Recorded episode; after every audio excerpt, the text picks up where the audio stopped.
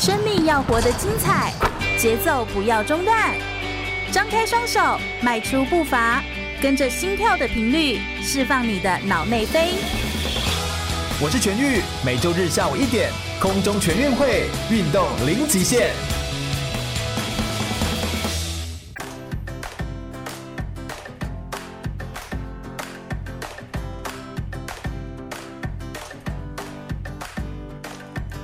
全国广播 FM 一零六空中全运会，我是全玉，每周日下午一点到三点，在空中给你轻松好玩的运动讯息，还有体育圈内的大小事情。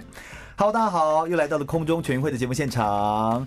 今天呢，非常非常开心，而且我觉得非常的荣幸哦，这是可以邀请到一位算是也是我心目中的偶像这样子哦，可以来到我们的节目现场，来到空中全运会节目现场，来跟大家做更多的故事，还有个人生命历程的分享。你知道空中全运会就是每一次都会介绍一个运动选手或一个运动专项的内容，来介绍这个个人的成长跟他生命的故事。而我们今天要来邀请到的这一位呢，是我们那个标题哦，光标题就非常厉害，叫做“从太阳回来的人”。难道是太空人吗？哈，太空人到底为什么会跟我们的节目有关系呢？他的太阳指的是什么呢？是一个在加拿大的蒙特娄发迹的太阳剧团。那从太阳剧团回来的人，这一位呢，他叫做陈星河老师。太阳马戏团、太阳剧团呢，它其实是以挑战人体极限闻名的一个，算是一个最伟大的表演艺术的一个太阳剧团。那他有一个标榜，就是说每个人一生哦都应该要看一次太阳马戏团。我相信应该很多人都听过太阳剧团。创团三十多年以来啊，目前只有六位台湾人受邀成为正式的表演者，而陈星河老师就是其中之一。那他在十七岁那一年的时候呢，因为有呃一些的感动，并且呢被挑起了热情，他就想说，我一定要加入太阳马戏团。在当时立下这个志向之后呢，原本觉得不太可能，但没想到二十七岁就十年过后的时候，他就有机会收到能够去到太阳马戏团的这一段精彩的故事跟历程，然后他的梦想就从此被开启了。那之后呢，就进到拉斯维加斯，并且被太阳马戏团签约签下来，变成一个舞者。那同时在国内，他也是第一位将杂耍带进国家剧院的台湾表演艺术工作者。我们首先先掌声来欢迎陈星河老师，耶耶！赶快来帮我们自我介绍一下吧。好，大家好，我是星河，是。呃，老师好，这个是我的偶像。大家好，大家都是 都可以是彼此的老师了。嗯，星河老师真的非常的有名哎，好像也很难自我介绍。上过 TED 的舞台，然后也、嗯、也回来之后做过非常多的学校的巡回的演讲，我们做校园的演讲。对。然后一六年的时候开始策划艺术节，然后办呃艺术节，特别是指。聚焦在马戏艺术上面的艺术节，嗯、然后也做工作坊，当然还是在表演，还有在教课。那呃那时候因为做了艺术节，所以就表演艺术杂志就说哦，星河是推动台湾马戏发展的使者啊，这不是我讲的，这是别人讲的。对对对对对，哎，真的真的真的。所以就是杂志也报道，然后新闻也报道，然后电视节目，然后电视台也都有报道。所以我觉得应该说是算是蛮多人都蛮耳熟能详的，这都知道星河老师。不好意思，消费了太阳马戏团啦。但是我觉得 应该说这真的是一个很指标性的一个。呃，应该说是一个团，对不对？是，非常的指标性，没错。可不可以跟我们先分享？一开始先分享一下，因为太酷了。就是太阳马戏团到底是一个怎么样的地方？然后你过去，你又是怎么毛遂自荐有机会过去的？哦，嗯嗯嗯。哦，你刚刚已经介绍，就太阳马戏团，它是发迹于加拿大的蒙特楼。对。然后大概在三十五年前，嗯。呃，是一个街头艺人，老板是一个街头艺人哦，真假？他就开始招兵买马，组成他的团队，嗯，然后从一个巡回的马戏团开始，然后慢慢越做越有规模了，也找了很多不同领域的艺术家、创作者，把马戏表演从一般的既定印象动物啊什么的，那个，对对对，再提升。所以在三十年几年前，他的这件事情是一个创举，对，他就把呃。马戏表演提升的路线有很多个，它是很重要的一条路线，一条路线，对对对对，就做到一些很像人体极限啦。哦、嗯，我如果我来介绍的话，我就会讲啊，嗯，嗯，马戏表演看那些厉害的技术是最基本的哦、嗯，所以所有的马戏表演一定都是都有厉害的技术，一定都是挑战人体极限，一定都是展现力与美。嗯、但在三十五年前，太阳马戏团他找了。呃，编舞家找了导演，他所有服服装、灯光都是重新再做设计的，所以舞台等级，所以他把马戏表演的美学提升到了另外一个层次。我们简单来说，他把剧场的元素，嗯，带到马戏团里面。是，所以我觉得星赫老师后来经过这样的，有点像是算说是洗礼吗？之后回到台湾，甚至更也是想要这样子做，就是来推广这件事情，让。马戏或杂耍或这样子的内容，从街头，就像你说，从可能是街头的艺术家，然后进到剧场，类似这样、呃、我我会这么说，就是，呃，这个全玉，你之前也有访问过我们的好朋友敦义哈，对对对对，就是我觉得没有不需要去分哦，谁比较高，谁比较低，是，就是不一定是一定要街头走到剧场才是比较好，因为我们可以在剧场里面看到。呃，很精彩的表演，当然在街头也可以看到很精彩的表演。没错，敦义也是这样说。对，是的。然后，所以不是用场地来分。那我觉得我更想做的事情是让大家知道，这个世界上有很多种不同形式的马戏表演，嗯，不是只有太阳马戏团而已。是在台湾有好多好多人都在投入街头表演、马戏表演。那我既然那么幸运的有机会被大家关注到，我应该透过这个机会让。更多人知道台湾的这个文化其实越来发展的越好了，真的哦，嗯，嗯，而且以老师过去的背景来说，老师过去背景也是有跟体育或者是过去在戏曲相关的，就是有这些体能技术相关的基础是吗？是我小时候念传统戏曲的时候，我们就从十岁就开始训练了。哦，那我突然想到，我有一个跟体育特别相关的小故事。好，我念大学的时候要抽宿舍。很难抽嘛？对啊，如果你是体保生的话，好像有特别名额，就会有特别名额哈。因因为我要帮家里省钱，我 如果去住外面，其实对我来说是很大的负担。啊、对，嗯，所以我就去报了这个大专杯乙组的体操比赛，所以是为了为了要拿到一个名次，对，为了要住宿住宿，对，对就可以回来住宿。我就代表台艺大去比了大专杯，我还拿了三次的，嗯，有一次第一名。还是两次第一名，一次第二名吧。嗯嗯嗯，所以就是还是有拿下，对，拿下成绩，然后就为了可以拿遗嘱的啦，乙组的。哎，我觉得这真的是很不错。体育，体育，所以也可以说，体育当中其实也有某一种保障或某一种福利，这样子哈。就是我我我我可以再去再去讲，就是因为我小时候学传统戏曲，那已经是我二十年前的事，不止哦。嗯，我们还是不要说的那么没关系啦，没二十几年前那。那时候的训练就只有一个，我现在小朋友比较天真嘛，就想说啊，就是要很认真，就是一练练练，一直练。那后来高中的时候看了一个漫画，叫做《奥运高手》哦，哎，里面的主角为什么高中才开始练就好厉害了啊？我怎么从小练都练得。怎么都没什么自信，没有吧？也没有不厉害啊，也是厉害。我就觉得我跟那个漫画的主角比起来，他会很转体啊，什么我都不会。哦、那那时候就有一个小小的梦想，嗯，我一定要念大学，我一定要去参加社团，我要参加体操社。我想知道体操选手是怎么样训练的，因为如果我们的身体可以输入各式各样的系统，那我就会变得更厉害啊。那等到我考上大学以后，我真的就爬 PTT 哦，体操社，然后就去加入台大的体操社哦。那但是在这个机缘之前，其实我去打工的时候，我就在体操教室里面当助教哦。那个时候我就认识了体操选手，那些大哥们都对我很好啊。那所以我就除了传统戏曲的训练系统之外，我也知道一点点体操的，哇，不一样，所以。我就很喜欢，虽然我不是高手，但是我很喜欢把练习体操的这个热情分享给别人。是，所以我觉得像。金赫老师今天来一定会跟我们分享非常多他个人的生命的历程跟故事，我觉得太精彩了，就是每一段都有很多的很好玩的内容。我们稍待一会儿要来听一下，就是不管说是在太阳马戏团在国外演出的那个经验，以及当时他如何毛遂自荐让自己有机会来到国外去来做甄选啦，或者是去表演，那以及当时的语言又是怎么来做准备，这真的都是我们很好奇的地方。以及回国之后，二零一一年回国之后的接下来待在台湾的这八年的时间，他又做了些什么事情呢？后面有很多精彩内容，我们稍待一会儿再邀请星河老师来跟大家分享，不要走开哟，马上回来。我是四大运举重金牌洪万婷，您现在收听的是 FM 一零六全国广播全域组织的空中全运会。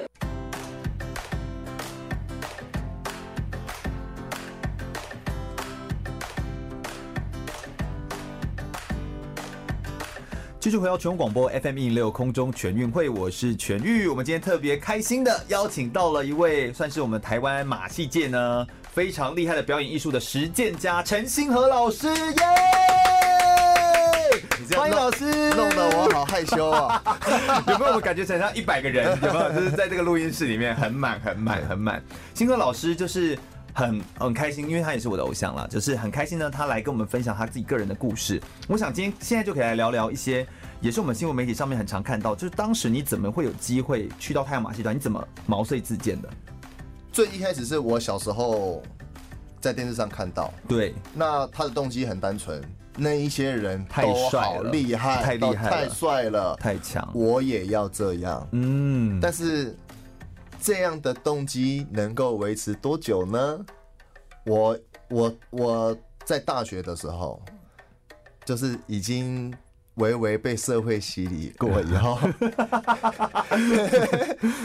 有一天我的有一个老师他在课堂上说：“你们有没有人可以跟我分享你们以后想做什么？”对，我那时候二十几了，因为我重考两年。嗯嗯，我第一个举手说：“我以后要去太阳马戏团。”老师怎么反应？老师老师老师说，我们需要有像这样子的勇气，我们需要有人有这样子的勇气。嗯，但那但他背后可能微微的有一点说，我不知道你到底做不做得到啦。对对，可是你愿意说出来，而且这么坚定的说出你自己想去哪里，确实是一种勇气啊。这个是需要，呃，这个值得被鼓励的。嗯，那等到我真的去，我也觉得很不可思议啦。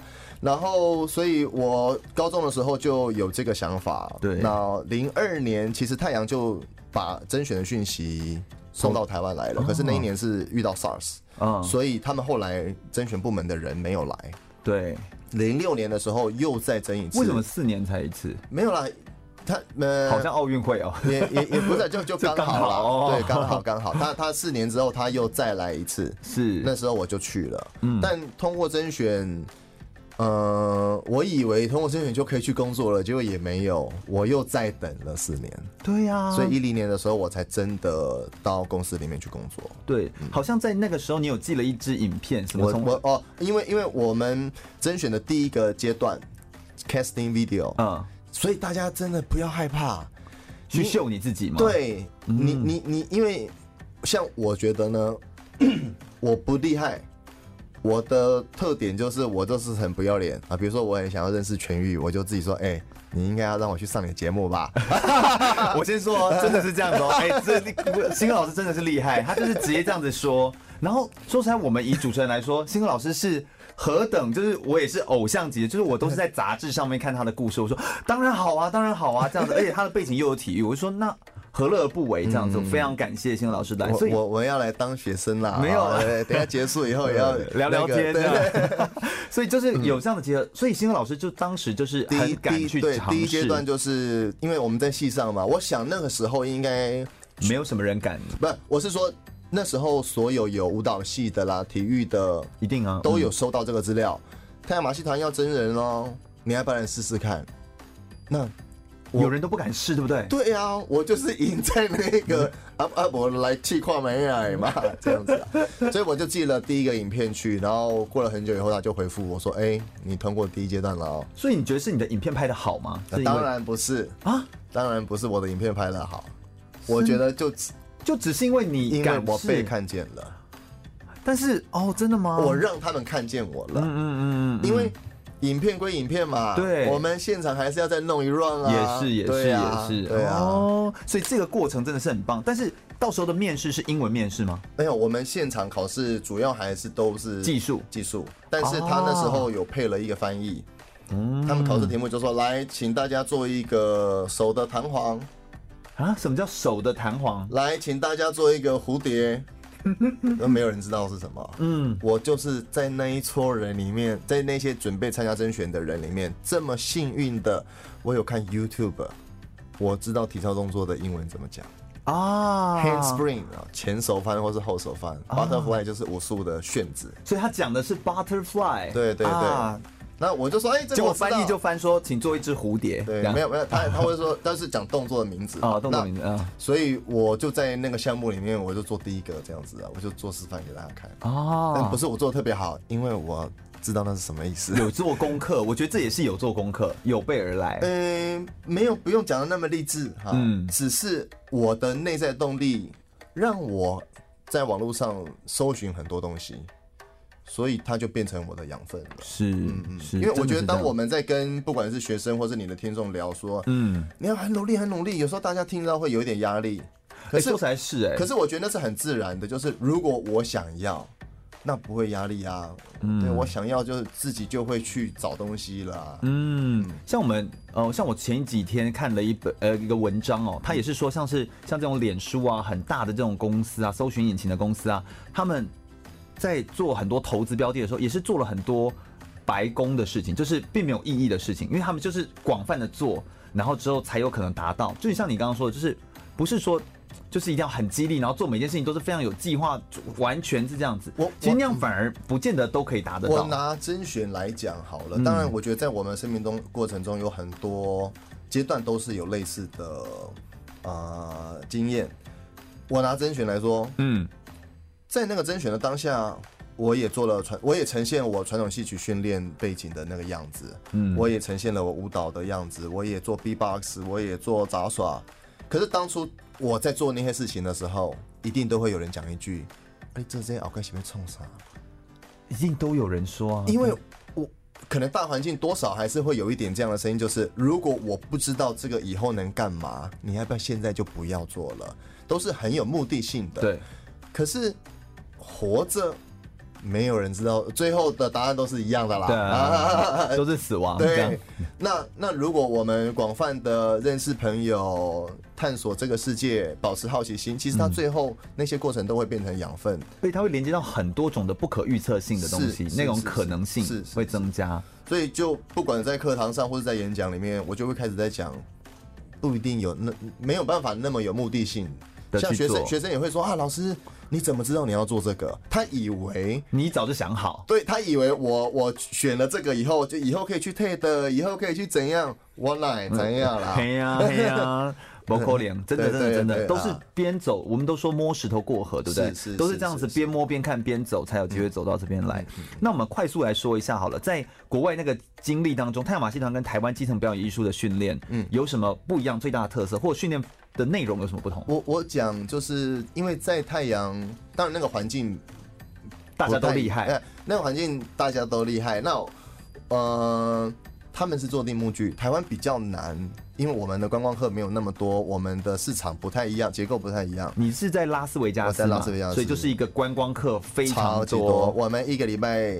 做十场秀，一个礼拜十场，一年可以做四百多场，一场可以多少人进去？两千个人，两千个人，所以一个所以一个晚上就是将近三千多个人看过这个表演。天哪！所以在后台里面，各个不同背景的高手都聚在一起。对，我觉得最棒的是在那里，大家很容易交流，不会、嗯、不会说，哎、欸，我我会什么不想跟你讲？我跳水比较厉害。哦，我我竞技体操才是全世界最强的运动，不会有这样子的。对，那里每一个都嘛很强，嗯，所以我们来学。那你有什么？可不可以教我？在太阳马戏团，大部分的表演者，百分之七十的表演者，嗯，都是运动员。哇，真的吗？所以你看，他们心胸开阔的话，再加上原本有的功底，他大有可为。哎，我运动员的生命结束了，因为因为巅峰可能就是。二十出，对，但你之后可以变一个超棒的表演者啊！在马戏学校里面，在马戏团里面，都可以看到曾经是运动背景的人，然后继续去进修。但他如果是运动员，他去那边还要再学什么东西？就他如果跳水或者他体操，那那他接下来要学怎么样表演？哦，跳舞、演戏、当小丑。我觉得，如果你不害怕，台湾的这些好手们，你不要害怕的话，你有很多机会的。你只要打开心胸，对，是。所以你不只有当教练，你不只有当选手，你还可以当表演者，你还可以当很多很多。这完全就是一个可以走的一条出路，对，这绝对可以走，真的是非常棒，这绝对可以。而且你们的功夫这么好，对啊，那那是另外一个机会。嗯嗯，所以如果你的教练。他觉得不可能，你要告诉他没有。你今天听了这个节目，他说嗯，百分之七十都是运动员，对，对，有可能的。嗯，一个是这个，一个是分享交流，因为我不会担心你变强，嗯，我的朋友都变强，我也会变强啊。对啊，那再来一个是，我即便到了那里，我还是很怀疑自己。结果我的一个法国朋友，两个法国朋友分别给我两个不同的很重要的嗯观念。对，第一个他是说，因为我们在一起练习，我很想要跟他一样，这是我们教育里面会有的，我们会有的。我想要跟你一样哦，你好棒，你当节目主持人，我也想要这样。对，就是对别人有什么，我也想要跟他一样。对对，你会超越自己，不是什么？对对对对对。然后结果那个法国朋友就跟我讲说：“啊，你也会做啦，你何必学我？你就你你我们都可以有自己的方式，为什么你一定要跟我一样？因为我的上一句话是跟他说，因为我看起来跟你不一样，可是他看见的是，嗯，你也会了，你不用跟我一样。哦。然后第二个法国朋友是跟我讲说，因为他看到我还是每天都这样胆战心惊的这样子，嗯。”就是，那他们是真的比你更有经验而不胆战心惊吗？是个性还是个性？个性对不对？对，这个法国朋友跟我讲说，你不要那么没有自信啦，你都已经到太阳马戏团了，你觉得你会差到哪里去？我在恍然大悟，哎，对哦，哎，真的哎，真的哎，对呀，对呀，那但是其实我可能到我现在三十六岁了哈，啊，嗯。我可能到三十几岁以后，这两年才开始慢慢放松，才学会一件事。真的，我认识自己了以后，我放过我自己啊，我接受我自己现在这个样子，哎，我就更有自信了。因为以前会想跟别人比赛，我敦义好棒，敦义做街头表演，我们的好朋友都这么棒，嗯，我都没有跟他们一样，我是不是很逊？哎，没有啊，我在别的地方也很棒，我也很棒啊。对啊，对啊，那那这个世界的美好，这个世界的棒，应该要有很多种嘛。对啊，怎么会只有一种棒？对很奇怪哈。对对对，所以，哎，这真的是一个很棒的观念。我就放轻松，我越喜欢我自己，越有自信。其实我一定一定会吸引更多。呃，喜欢我的人吧，是，而且你也可以更享受你在做的每一件事情的每一个时刻点。天哪，我觉得真的是，哎，我自己也学到很多东西。我个人喜欢这样子的交流，就是这是很真实，而且呃，我觉得新哥老师他是把他自己这样走过来的这个历程，真实的来跟听众们分享。我们稍待一会儿，虽然说他在太阳马戏团学到了非常多东西，但是我们接下来就要来问问为什么他会离开太阳马戏团。不要走开，马上再回来哦。我是二零一八韩国平昌冬季奥运台湾代表选手连德安。你现在收听的是 FM 一零六全国广播，由全玉主持的空中全运会。全国广播 FM 一零六空中全运会，我是全玉。我们接下来继续邀请的是星河老师来帮我们分享他去太阳马戏团的经历。刚刚你说了非常多的故事，跟他走到太阳马戏团去所看到的，然后他的眼界打开的这个内容。但为什么回来啊？这个应该是大家最常问的问题了。我但这个已经被写成报道了。对，我到太阳马戏团以后，其实你知道吗？那就是一个，我那个时候跟大家讲，我觉得我在天堂里面工作，在天堂工作。嗯、我没有想过我可以跟住在 DVD 里面的人一起工作啊！真的，所以我对所有的事情都是很好奇、很新鲜、充满期待的。我觉得。我踏上这个黄金梅利号，要去探索这个世界了。对，结果你也觉得应该要是一片，就是迎接我的一片大好的前程。对对对，我我不不是，呃，我觉得所有的伙伴都是充满热情的。哦，结果没想到，哎，哦，原原来有人跟我用不一样的工作频率在面对这份工作。真假啦？那这是我完全没有料想到的。嗯，那你看。呃，那些前辈们，他们有一个他们自己的模式，工作模式。对，我有我我那个非常热血、非常迫切想要知道一切的。会不会那些前辈就会觉得说啊，又是一个新来的，就是会这样热情？我我我感觉 我感觉不到这个哦，我感觉不到这个。那那糟糕就是糟糕在这里。其实我。我以前会花很多力气去讲，哎呀，那些那些前辈职业倦怠。可是我现在，我现在进步了，我现在进步了，真的啦，真的，我们人也都进步，对不对？因为我没有意识到团队和谐也很重要啊。当然，当然。那我只看见我自己，或看到你你那个热情，你很想要学，对想要。然后我我没有感受到很多东西，我也要理解很多东西，我也应该要学习怎么跟他们交流，怎么样。也许我真的很难融入他们好了，可是怎么样不要让他们觉得我离开也无所谓，也无所嗯，嗯，就是自己的价值可不可以在团队当中也能够被体现出来？对对对，那可是这个我那个时候没有这种 sense 啊，因为你你一头热，对，想要去学，然后我就一直觉得不是我很努力就可以吗？就可以吗？对对，但事实证明。No，对这个世界的运作有点复杂哦。哎、欸，其实但我觉得这个模式也很像我们一般在学校看到说，譬如有一些已经教了三十年的老师，然后跟新进去的老师的那种是的感觉，对不对？是是是是是是。哦，这就比较容易让听众们可以理解。嗯嗯嗯。所以就是每一个人看待，毕竟你想象一下。一周，然后每周这么多十场，四百多场，十场，前辈们已经演六年了，一年四百多场，演六年。嗯、哦，那个时候啦，那个时候演，因为这个秀现在已经演。假设两千四百场的秀，它是同样的秀吗？就一模一样的东西？对呀、但是我们就是里面会有微微的调整，比如说人不一样，对，但是整个结构其实都是一样的。那他们可以想象那种演演了两千四百场之后，他两千四百零一场的时候，他的心态到底要怎么换，对不对？但我我觉得公司它厉害的地方就是它能够让每一个人都为一直保持一个新新鲜感，新鲜感。那因为我也不得不说啦，就是在里面还有很多其他的表演者，他真的就是。我每天都每不是每天都是我的第一场哦，有那个热情。那那你你你就会觉得，哎哎哎，我就是被这种人启发的，我要向你看齐。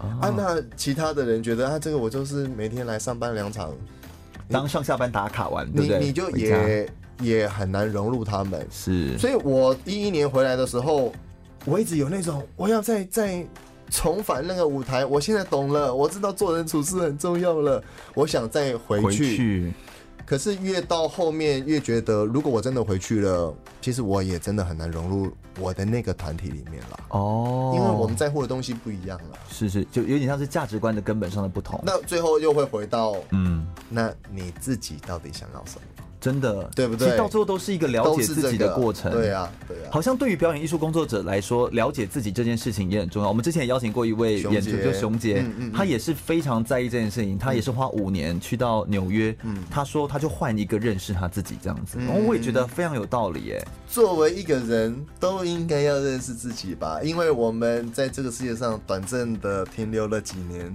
嗯，为的不就也是想要留下一点讯息？是，如果你还不知道你自己是谁，那你要留下什么讯息给其他的人？嗯，那你现在回到台湾，然后那个时候的离开，等于有这些的原因嘛？那离开之后回到台湾，你第一件做的事情是什么？我那个时候回来的，当然不是指的是吃什么牛肉面。我知道，我知道，我 我那个回来其实很低潮、很沮丧的啦。你看，我好不容易去了，对。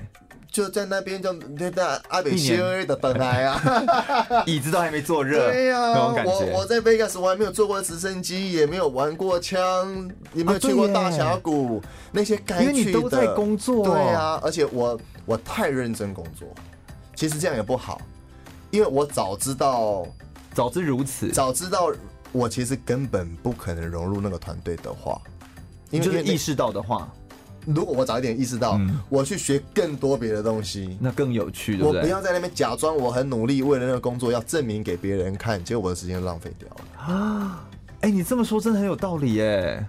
我们现在在劝大家，就是 如果你现在你在工作职场上面，你个人觉得非常的 非常的倦怠的话，就赶快可以就是就是哎真的哎这也是个事实啊，真的有那种公司找我们去演讲，都会讲说，哎老师那个你那个还是要调整一下，我怕你讲完以后每个人都要都要自己去寻找自己，对不对？哎这个其实也是一个风险，但是。应该是说，那你当时为什么进来的时候没有找到？当然，我们有时候也都会说，要在你一个不喜欢的地方，一样找到你愿意留下来的理由。这当然也是一种寻找的方式。但是更大的部分是，我相信星河老师在说的是那个认识自己的过程，就是知道自己到底为什么留在这里，到底为什么要。嗯嗯。所以你回来之后做的第一件事情是什么？因为你既然都已经回来了，我回来了以后，其实很幸运啦。虽然那个这个一一年回来的时候，我还没有机会把。这个这这个呃，这个震撼教育分享给大家。嗯，但也因为太阳的光环，它的魅力让我得到很多很多邀请。我一开始回来就跟朱学恒老师，嗯、他他是一个非常棒。他自己做了很多演讲嘛，所以我就刚好学习跟着他一起做很多校园演讲。我觉得我一开始就遇到一个很棒的老师，因为他你刚好可以 follow 一个很好的一个 model，对。然后后来呃，公司也拍了几个纪录片，不同有介绍我个人的，有介绍我教课的，是。然后也有做这个有去 TED。然后后来也有公开的大型舞台演讲，对对对，然后也有一个代言，所以其实我好像从一一年一直到一五年，都陆陆续续都有事情发生，所以这其实也是一个光环，然后来做。但这个也不好，我后来又觉得，怪不得人家讲这个少年得志，下一句是什么？就大不幸，对不对？真的，因为你会。以为那个时候你几岁？我那时候三十二八二九了，二八二九，二八二九要三十了，嗯，也不年轻了。但因为我觉得我们都很幸运啊，都在剧场里面没有什么。但其实我们说三十而立啊，你等于那个时候已经有立了一个有一个光环在。嗯，但我我自己回头来反省，那个危险，那个真的危险。因为你会以为那就是你的全部了，你以为你去到哪里，人家都会很喜欢你，你以为你真的很有影响力，在那个当下，我看不见大部分的魅力还是来自于太阳马戏团哦，然后而看不见我自己，星河老师，对，我看不见。第一个，我自己那个时候也看不见我自己哦，那、嗯、我就以为我要呈现的就是对我积极正向，我乐观进取，努力向上的好孩子。我觉得我的故事吸引人，因为就像周星驰电影里面的那些角色一样，哦、所以大家很有共鸣，真实这样子。那可是到一五年，因为我做了太多的分享了，我觉得不对，这不是你真的要讲的，我才不应该只有这样子而已。嗯，才那个时候才，那也是一个认识自己的过程。是。是经过了好多场演讲，才慢慢知道自己到底要的是什么。所以练习很重要，嗯、越多机会练习，越有新的体会，而且是要很刻意的练习这样子。是，是嗯，所以回到台湾的这种转变跟变化的心态，跟你当时走出去的时候的那个心态，真的也是不一样，完全不同，完全不同了。所以你看，人就是在。没有人是可以自然而然的就成长的，好像唯一能够自然而然成长就只有你的年龄了，对不对？那是唯一你不用动，好，它就会一直往上增加的东西。其他东西都是要经历，都是要被洗礼过，或者都是也可以说打脸过哈，然后就是才会学到那个东西。所以成长从来都不是自愿的，它就是一个过程，然后你要去经历过。我想我们等一下再来听听，回到台湾之后呢，当一个。杂耍或者是表演艺术的教育家，他最重视的理念到底是什么呢？我们等一下来聊聊星河老师的故事哦。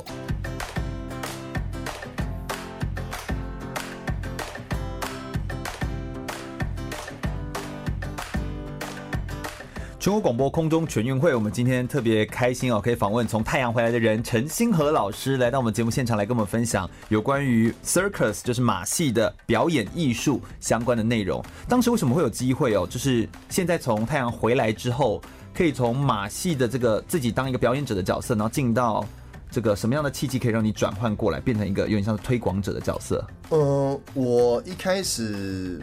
被这个艺术形式给吸引着，嗯嗯嗯，因为觉得前面有讲了嘛，哇，这怎么那么厉害？我也想要这样子。是是是。那我也真的自己当了表演者，踏上了太阳马戏团舞台。然后等到回来台湾以后，第一个感受到的就是，不能只有我一个感受到这个美好吧？嗯，台湾有很多很多比我还要厉害的人。街头艺人，或是在戏曲学校的学弟妹们，对，他们都比我更厉害，真的，我不是，他们功底都扎扎实实。对呀、啊，怎么可以不能没有让他们被看见呢？嗯，我希望让整个大环境知道，在台湾有这么一群人为了这个东西在努力着，而且我们越来越多人参与这个领域了。嗯，然后第二个是让表演者意识到，你怎么能小看自己呢？嗯，对，两个这个做法其实蛮佛心的，应该这么说，就是蛮以大局着想的那种感觉。没有，我觉得没有那么伟大，那是为了，那是那没有那么伟大，那是为了我自己，我自己想，我觉得我既然从这个领域，我觉得要成长有很多种路线，有的人是念书，有的人是去工作。我因为喜欢马戏表演，让我自己看见我有这么多可能性，让我成长了。嗯，那如果我有机会回馈，我当然当仁不让啊。嗯，当然可以回馈，而且这个回馈也可以让你，当然也可以变成一个有点像是开启的前端的这样的人，是，这也是一件，这也是一件事实。所以我我第一个先看见的是，呃，我们很好奇世界各地的人是怎么做的哦，我们就开始。去旅行，去进修，参加艺术节，拜访机构，世界各地，拜访学校。对，那一三年开始，很频率很高的一直在跑哦，然后所以才会有艺术节后面。呃，那是一个契机，就我们一开始跑只是为了想开眼界哦，跑到很多国家，很多很多。可不可以随随口举一些例子，然后并且说说有什么不一样的地方？比如从哪些国家学些什么，哪些国家听到什么？哦哦哦，那种那种刺激到底从哪里来？我后面会讲，我后面会讲。呃，我我们后面再跟大家报告哈。所以，我一三年就去了很多地方，然后另外一个是我们也很想要亲自跟那些艺术家互动，我们想知道为什么他们这么厉害。对。然后到一六年的时候，志伟 FOCA 嘛，FOCA 福尔摩斯福尔摩沙马戏团的团长，嗯，志伟他就邀请我去跟国家表演艺术中心开会，那时候在讨论一个。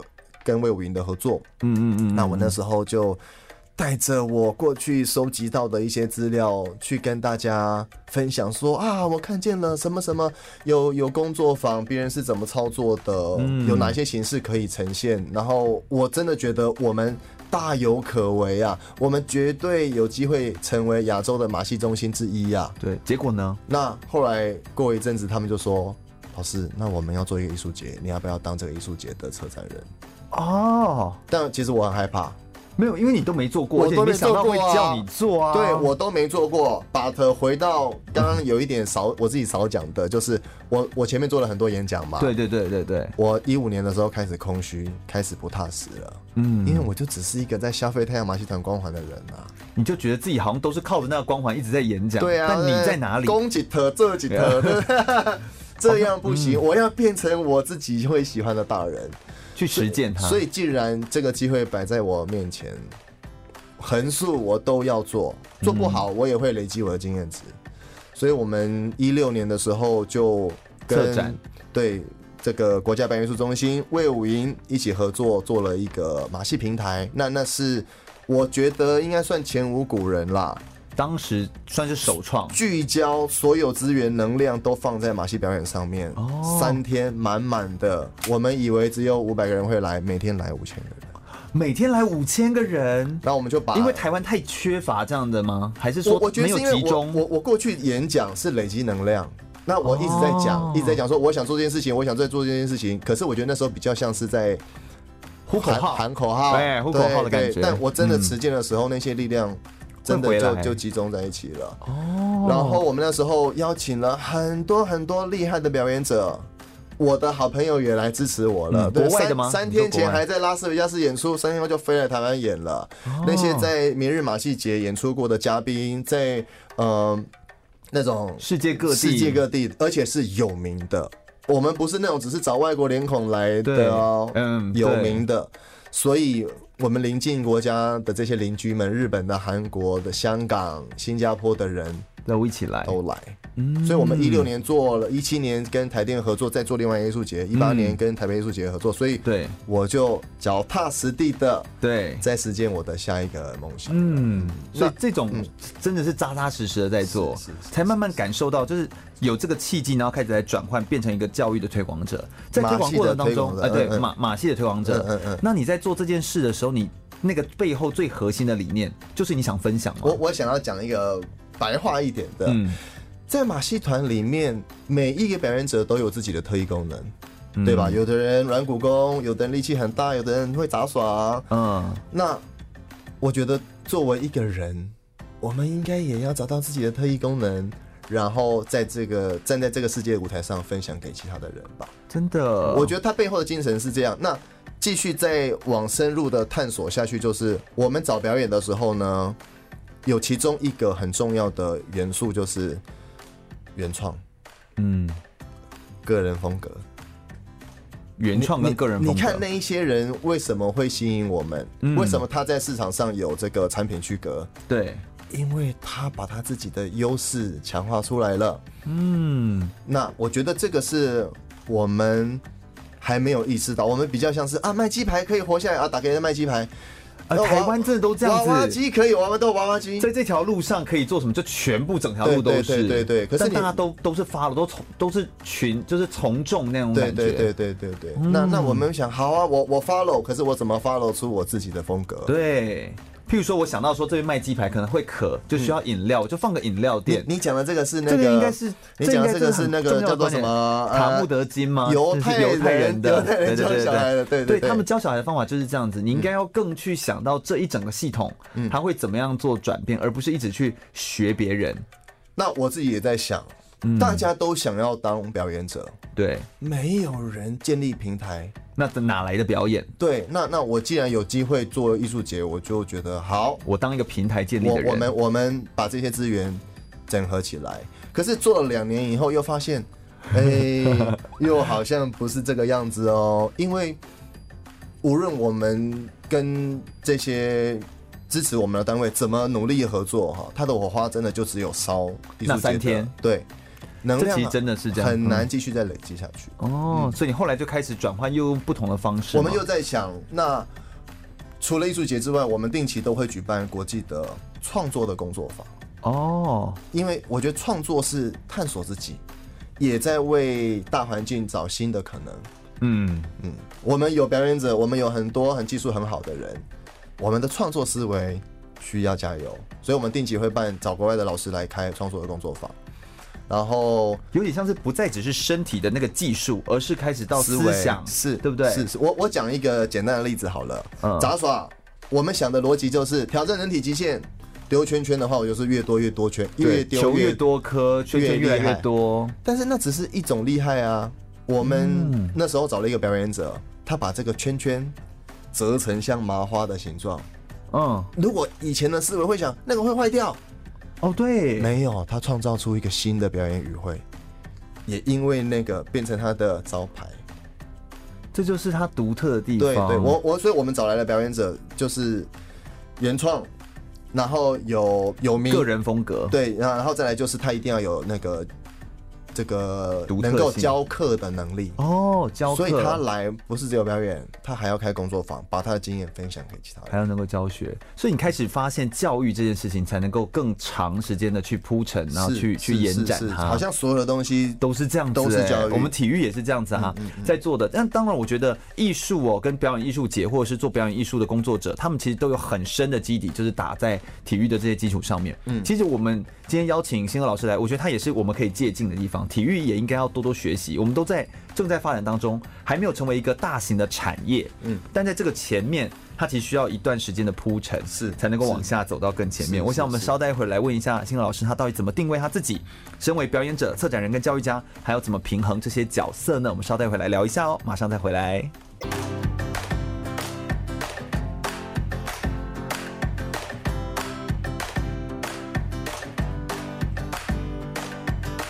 继续回到全广播 FM 一零六空中全运会的节目现场，我是全玉。我们接下来继续来访问的是陈星河老师哦。星河老师是从太阳回来的人，他从太阳马戏团回来之后呢，在台湾成为一个马戏跟表演艺术的推广者。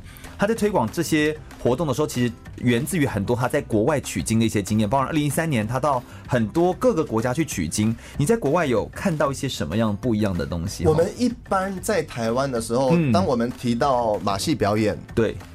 杂耍表演、杂技表演，你想到的是球、钻石夜总会。啊？对，电视上的电 电视上的才艺节目。哦，对对对，或是街头表演，对，它的篇幅比较短，一个人时间短，一个人了不起挑战他自己十分钟、十五分钟，篇幅都比较短，然后个人可完成。对，嗯，这个我们现在讲那个是小品。那很久很久以前，马戏历史的发展是这样子。我今天如果有七个小品。软骨功、变魔术、杂耍、小丑、吞火、走钢索，嗯、七个小品凑在一起，喂，我们可以搭帐篷出去巡回了啊！我开始闯闯荡世界了。嗯，以前的套路，以前的规模是这样子。对，可是慢慢慢慢发展了，呃，一个是太阳马戏团的路线，另外一个是法国，他们因为学运，所有的人都要呃让自己的声音被听见。所以像启蒙运动或者是像什么，对不对？所以大家都参与，包含马戏的创作者哦，他们在街上开始尝试各式各样的创作，马戏的创作。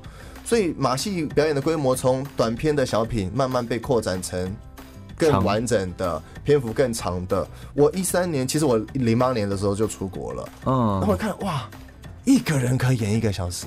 但但我的问题是，嗯，他一样是演一出吗？他演一出，但他的那一出就是比刚刚，难道就只是比十分钟拉到一个小时这样子吗？你看到不同是什么？十分钟只能做，只能告诉观众我技术很熟练啊。不是我的技巧很好，对我我们的聚焦放在我的技术很熟练，嗯，我对这些高难度的东西是如鱼得水，嗯，但如果篇幅比较长，你就要开始去挖的更深了。我或你要有故事，对我要传递讯息，哦，或是我如果是走技术派的，我挖的更多更多，你从来没看过技术给你看，他探索他自己，他传递讯息，就跟其他的艺术开发创造，他就跟其他艺术形式一样。哦，那那我会更好奇，训练背景是什么？怎么样可以让马戏创作者有能力，又能演，又能跳舞，又能演奏乐器，同时驾驭他自己马戏的技术？这是我在看艺术节的时候很震撼的，一直问自己这个问题。哎，这个跟我在看电视上才艺节目不太一样，就完全不同啊！对对对对。那我们就开始拜访艺术节，拜访机构。哇，机构有一个机构。专门在收集资料建档，你去看有小丑的杂志哦，有杂耍的杂志，有介绍硬体器材的杂志。这种杂志，硬体器材可以理解。嗯、我我对于介绍杂耍跟小丑 没办法理解。然后那些街头表演、剧场的表演，那些创作都是被建档的哦。那他们当然更有机会透过这些资源去精进自己创作的思维。嗯，那再来会我们去参观了学校。我们想哦，马戏学校一定练习都很辛苦哦。哎，没有呢，那些很多都高中、大学才去练的哦。可是他可，你你是什么时候开始去练？我十岁的时候，十岁就去练了。对，可是可是那，你看我们一般人想象的就是那个，应该很早就练啊。对，我觉得比较想象是少林寺，对不对？对对对对对对对，功夫。嗯。可是他们那些人，那我的这些朋友们年纪都很大才去练马戏学校。可是你说他们做的不好吗？没有。他们的作品都是在世界各地的艺术节里面巡回的。会不会他们年纪比较大去做，就比较走思想成熟路线，或者是他们的文化里面，不是大人才在强调这个，小朋友就在强调这个了啊。哦，你是独立自主的个体。我们今天到了学校里面，我们在探索的就是，在这个产业里面还可以有什么可能？对，你可以创造出什么？是这个世界上曾经曾从未有从没有出现过的。嗯，也许你做出来的东西，这个时间还不不受欢迎，可是我们一样佩服你，因为你做的事情是以前没有人做过，就是前无古人是独创的。那老师也在讲，我们是学生探索这个世界的工具，可是到底答案是什么？没有答案，那这个跟我过去的训练完全不同啊，很不一样。嗯，过去的训练上，我们在台湾的训练会比较像是什么感觉？老师有答案吗？是这样子？我想是吧。大人都会，我懂得比你多，你走这条路会比较安全。嗯，当然，大人大人对我们的担心，所以他会想要透过他经验来引导我们，这是可以理解。但我觉得很多时候还是要靠我们自己去闯吧。是，跟这个现在网络时代速度变化太快了。没有标准答案，嗯，不可能有标准答案。现在太多东西都是没有标准答案。当时，呃，老师去国外看，去国外取经，然后看到它不同的规模、形式、产业，然后甚至到教育上面，其实都不太一样。那这种不一样，其实好像又说到了比较像是观念上的不同，就不再是一个二元对立的一个观念。以以前以前就常会听到这种声音嘛。我我觉得我自己也是曾经有这么呃没有礼貌过了。我就觉得啊，可能。做街头的人就会觉得，啊，那些做剧场的人都很辛苦，他们都很穷，哎、欸，他们都是笨蛋，嗯、就会这样子笑。对，那那或者是做剧场的人，做艺术创作的人，他就会想说，哦，做街头的人都只是为了钱，你才不是表演艺术呢。可是我现在会来看，尤其是透过旅行，我看见了这个世界上没有标准答案，这个世界上有很多可能。有很多条路，对，我当然也可以在街头去实践我的艺术理念。我做剧场创作，我也可以实践，我也应该要赚钱吧。嗯，它还有太多可能性，需要被开创。那这个开创其实是一个冒险，我们没有人有标准答案。但如果你越愿意冒险，好，你越有机会成长，你越有机会变厉害。嗯，所以这两年我的心得就是，成长是不可能无痛的，但你越愿意给自己找麻烦，我就越有机会进步。嗯，那你会觉得越是怎么样的思想的人，或怎么样眼界的人，比较能够走到像你刚刚所说的像这样子，就是能够接受更多的可能性，或他在开创的时候，他可以，譬如说，就像老师您刚刚我们在休息的时候聊的，你说就是他如果是今天。这边有一百条道路，他自己想要再创出第一百零一条，他想要再做更多的东西。越怎么样的人才越能够做到这样？以我自己来看，嗯，我觉得第一个是好奇心。嗯，不管我们年纪多大了，都需要好奇心。你你只要对这个世界还保持着好奇心，你会想要认识更多朋友，没错，你会想要听更多故事。我就是因为去旅行，因为跟不同文化背景的人聊天，是透过那一些。对话，我看见原来这个世界上有太多可能了。嗯，那这个那么那么多可能里面，一定也容得下我，所以我更要去想，那我想带来什么可能？嗯、我想要对这个世界传递什么讯息？哎、欸，其实我觉得表演艺术真的是一种好好人生的缩影，而且它帮助你在很快的时间点，很聚焦，而且很视觉化的去体现出一个人生缩影的感觉。所以我觉得。星河老师他的这段历程故事，其实教会我们蛮多的讯息。像我得到的东西是，他从教育的这个面向上面来看，就你真的要给自己找麻烦，你要愿意去挑战一些你对你自己来说你真的觉得比较困难的，不要一直把自己很擅长的东西就就只做这件事情。你更应该要打开你的眼界，或者是打开你的思想，去创作出所谓往。卓越的作品去迈进，就是好的作品去迈进，这样子。当然，我们现在作品都已经很不错，但你如何可以再往上提升？这个是一个持续追求的过程，而不是满足于现在的状态。嗯嗯嗯。然后在思想上面要认为自己是一个独立的个体，然后可以自己去走出自己可以创作的道路。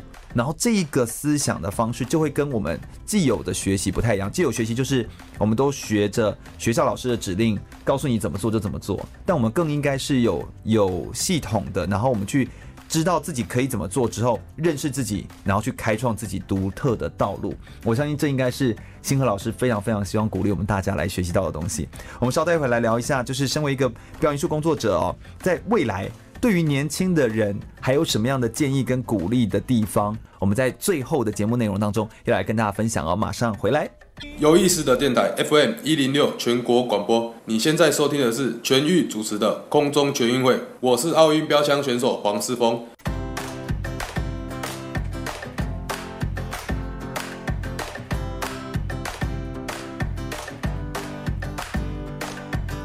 继续回到全广播 FM 一零六空中全运会的节目现场，我是全玉，每周日下午一点到三点，在空中给你轻松好玩的运动讯息，还有体育圈内的大小事情。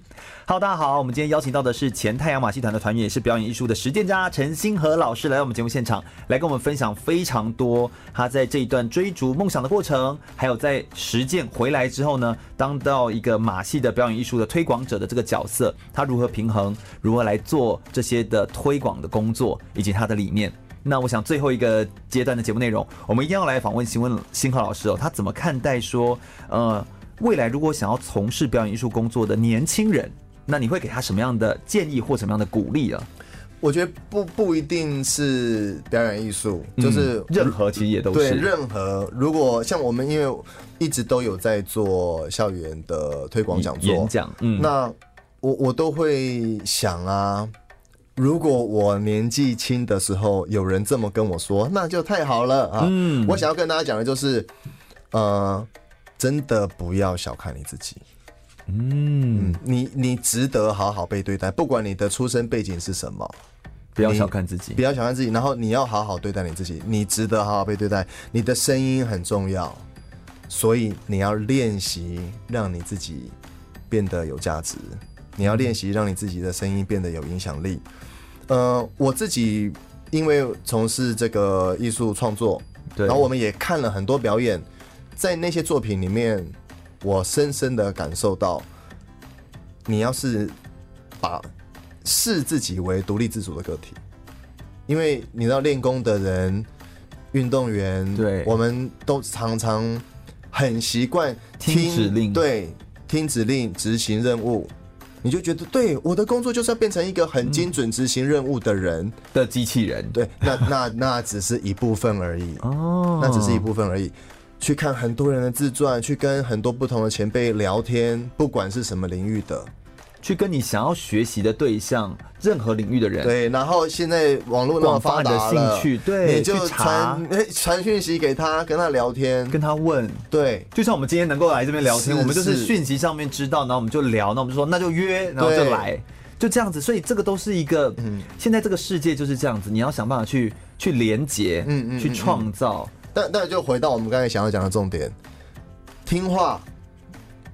不不见得是好事，嗯，因为你总有一天要当你自己生命的主人。对，你好啦，你大学有人帮你安排课表啦，研究所有人帮你安排课表，你总有一天你要自己安排自己的课表，你要安排你自己的课表，没错。嗯，那你什么时候要开始呢？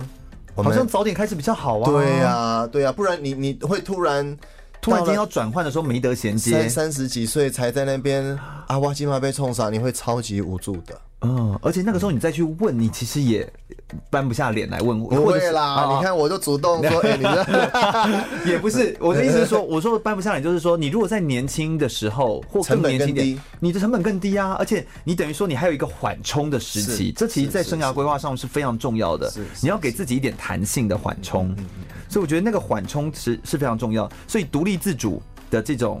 呃的心态，然后的观念，然后以及要相信自己的声音，这也让我想到，就是我之前每次在演讲当中，我都会说的一个故事，我个人很喜欢的故事，就是那个美国的重量级拳王，嗯、就是穆罕默德阿里，嗯，嗯，他自己个人他就。有记者就访问他说：“就是阿里，你自己个人怎么认为你自己？就是如果你这辈子没有当拳击手，你会做什么事情？”嗯，那阿里想都没有想，他就反射性的就是反映他说：“哦，我如果没有做拳击手的话，我应该就是在捡垃圾、捡破烂这样子，因为他的他的家庭的背景关系就很贫穷这样。”嗯，然后记者就傻眼，他想说：“你如果没错，应该会去讲另外一个某个东西。”他就突然不知道怎么接，但没想到阿里就跟他说：“但我如果我是捡垃圾的人，我应该也会是这个世界上。”最会捡垃圾，就是我可以一手拿两个垃圾桶，然后再拿两个垃圾桶，然后就是拿去倒垃圾，然后速度最快的人。嗯，那他这说这句话，其实我个人很感动，就是因为他说话的时候，代表他把自己放在生命当中的主角的角色。我就是这个主角，然后不管我在哪里，我都会是什么？对，我就是中心，我就是镁光灯的焦点。我因为我。在我的故事里当然是主角啊，但很多人会把自己，就算在自己的故事里，也是一个小小的配角，一朵花，一个小草，这是这是不是变成很配角的角色？他就不敢相信他自己可以做到。那我觉得这一点是很多年轻人现在会有的时候会有点彷徨，或者是会有点担心的时候。我觉得除了是不自信之外，就是就是他并没有觉得自己值得。嗯，对，这就是我我觉得我们这讲的说。呃，你要把自己当做主角，不是说我到哪里都要变得很受欢迎，不是这个，不是这个，而是你要相信你自己值得好好被对待，嗯，然后你也不要随便的糟蹋自己，嗯，那再再来，我觉得你刚才在聊的时候，我想到一件事情，呃，我跟那么多艺术家聊天，嗯，没有上课，没有那么严重，对，聊天，我说，哎，为什么你们的作品这么棒？他们讲，我花很多时间呢。哦，所以没有任何事情是一触可及的，就不是相信那种灵感。对，哇哇，这个全愈好棒哦！我也要当一个主持人，我明天就有自己的节目。黑伯库脸，就不是这样子来的了。对，嗯、你一定是慢慢慢慢。所以我有另外一个 slogan：每天进步一点点，幸福快乐到永远。我们不用跟别人比赛。我知道我要去哪里，那就跟昨天的自己比，嗯，一天进步一点点，那就够了。这其实很惊人，对，而且而且这个叫做复利啊，复利的效果，而而且这才是最自然的。嗯，我们常常会觉得啊，那个人好棒，我想跟他一样。可是如果我一出手没有到那个水准，我好丢脸哦，那我不要做了。结果对啊，为什么都是全有全无，对不对？对啊，不是这样，才不是这样。对啊，世界也不是这样子玩的。嗯嗯嗯嗯。所以我相信今天跟大家聊了很多，其实我觉得蛮蛮扎心的，因为。呃，跟我们一般在聊的，就是访谈刚起步或是刚出来的运动选手，或者是这些呃明星们的那种感觉不太一样。因为星河老师是他经过了这样子的起落，然后他再回来再做推广，然后他自己个人感受到的东西，用很深刻的方式，我觉得也算是很真实的在广播当中，我觉得广播的麦克风都有一个很神奇的效果，就是你在他面前都只能够说很真实的话，你就真实的传递，然后才能够把那个讯息传递出去。那我想，对于未来台湾的不管说是马戏啊的表演艺术，那如果未来听众朋友们想要关注更多这样的马戏艺术有关的内容的话，大家可能有兴趣了。那有没有什么地方可以去查阅？得到更多的相关的讯息，或者说是星河老师，您在哪里？接下来今年有什么样的计划？也可不可以跟我们大家分享一下？呃，我一六年的时候就成立了自己的公司，嗯、公司的名字就叫做星河有限公司 啊。有一个老师，这个国文老师雅玲老师，他送给我两句话，他说：“星光虽然微小，集合起来璀璨无比。”嗯，他期待我把身边的这些星星聚集在一起，分享给更多的人。是，所以。呃，如果对我们做的活动有兴趣的话，就可以在网络上面打“星河有限公司”。那我们持续的会做艺术节，会做专业的工作坊、推广的工作坊，嗯、都是围绕在马戏上面的。哦，那除此之外呢，我也跟全宇一样，我有在学校里面做演讲。嗯，然后我的这个演讲呢，刚好很幸运的有跟一些基金会合作。嗯，所以一样，如果学校有兴趣邀请，其实。分享故事，对对对，对，你不用担心哈，这个有基金会可以协助，嗯，促成这样子的交流。是是是，我觉得这是一件很棒的事情哎，尤其是当然，我觉得有时候听演讲这件事情，不见得说一定是。哦，一定要是，比如说戏曲学校，或者是有有有有有表演艺术的学校才能申请。其实一般学校、一般的人也都可以聆听，就像我们的广播节目也是给所有人都可以听得到一样。因为我相信，越是这样子深刻的故事，它其实是有它动人的地方，而且不同类群的人需要听不一样的故事。是，而我觉得。用故事来彼此互相带动，我相信一定会有非常多的启发。在这个交流当中，我们可以都可以学习到更多，聆听到更多。今天非常谢谢星河老师来到我们的节目现场，我们真的是一个你知道机缘巧遇，然后就是这样子就牵牵一下，然后就说哎、欸，那我们就来，然后大家就来了。嗯嗯嗯，就觉得你只要真的在这个世界上。呃，你只要够想要，真的是什么事情都有可能。空中全运会是一档专门在介绍或者是在推广关于运动教育的一个平台。我们每次都会邀请一个运动选手或者是一个运动相关领域的人士来跟我们分享一个专业的体育相关的内容。那如果你对空中全运会的内容有兴趣的话，欢迎可以上脸书来搜寻空中全运会。注意，全是一个草这个安全的全哦。空中全运会，我们每周日的下午一点到三点在空中等你喽，拜拜，拜拜啦。